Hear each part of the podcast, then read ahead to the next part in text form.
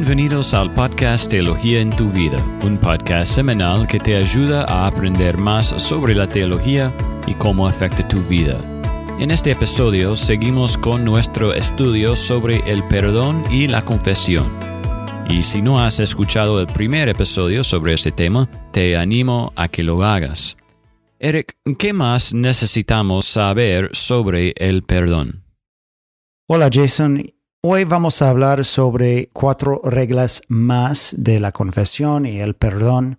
Y bueno, la mayoría de estos puntos se pueden encontrar en el libro Pacificadores por Ken Sandy. Es un libro muy bueno. Lo que queremos hacer es resumir las cuatro reglas de confesiones finales que no tratamos la semana pasada. Pero primero, Jason, ¿puedes recordar las primeras reglas que tratamos la semana pasada?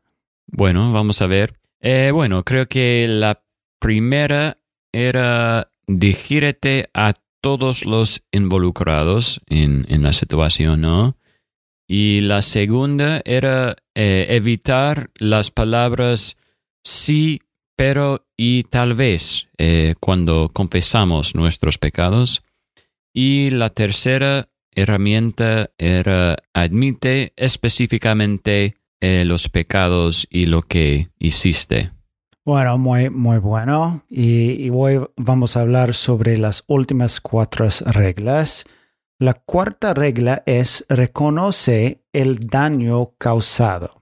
E, entonces, ¿qué estamos diciendo? Cuando nosotros pecamos contra alguien en nuestras vidas, normalmente hace daño hasta un punto. Por ejemplo, si estamos gritando a nuestras esposas, puede causar daño en nuestras esposas porque no las estamos cuidando ni respetando.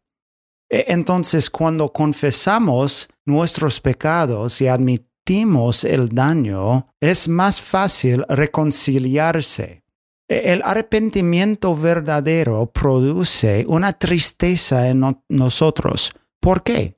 Porque sabemos que hemos pecado contra Dios y tal vez contra otra persona. Bueno, otro ejemplo, si estás cenando con tus amigos y tu marido y decís algo para avergonzar a tu marido delante de tus amigos, Jason, ¿qué confesión es mejor?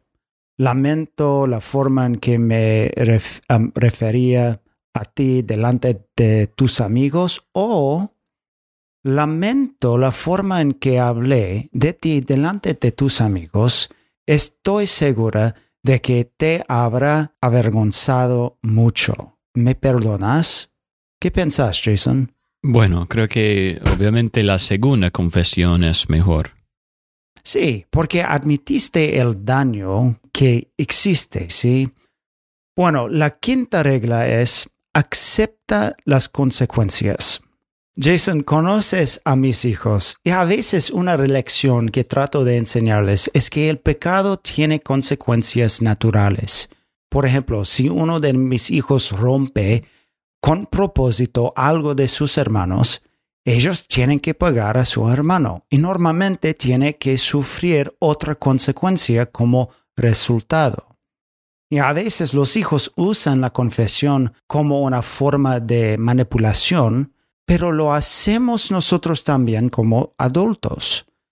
Bueno, a veces confesamos nuestros pecados con la esperanza que no tenemos que pagar las consecuencias de nuestros pecados. Pero no es así. Como dice en Proverbios capítulo 19, 19, el de grande ira llevará la pena, y si usa de violencias, añadirá nuevos males.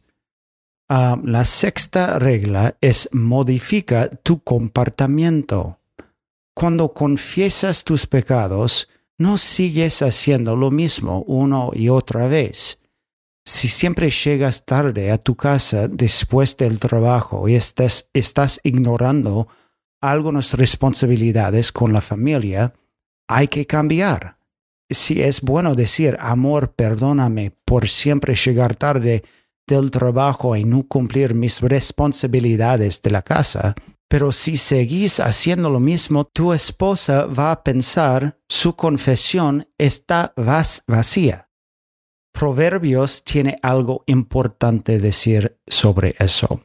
Y en Proverbios capítulo 28, versículo 13, el que encubre sus pecados no prosperará, pero el que los confiesa y los abandona hallará misericordia. Entonces es la persona que confiesa y abandona sus pecados que encuentra la misericordia. Bueno, la séptima regla es pide perdón y deja pasar tiempo. Jason, eso es mi favorita. Tienes que pedir perdón y no solo decir lo siento. Hay una gran diferencia. Por supuesto que puedes decir siento a, haberte hecho daño. Ah, para mí eso no es realmente una confesión. Tienes que decir ¿me perdonas?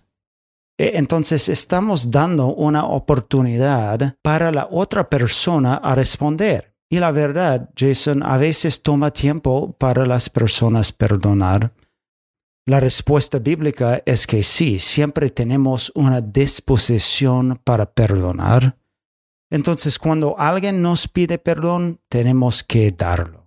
Bueno, Jason, una cosa más, podemos tener siempre nosotros la confianza que cuando le pedimos perdón a Dios, siempre nos lo da. Por la obra de Cristo tenemos perdón en Él.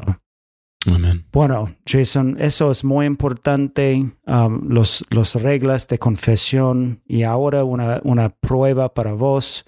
¿Cuáles son los últimos cuatro reglas que hemos tratado?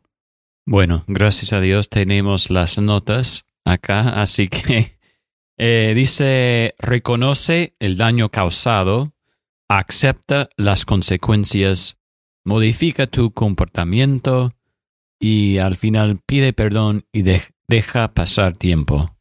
Muy bien, 10 de 10. Bueno, muchas gracias, Jason.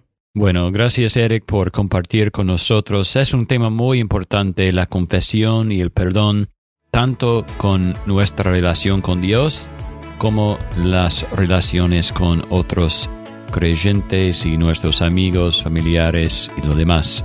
Bueno, gracias a todos por escuchar este episodio y nos vemos la semana que viene con otro episodio de Teología en tu vida.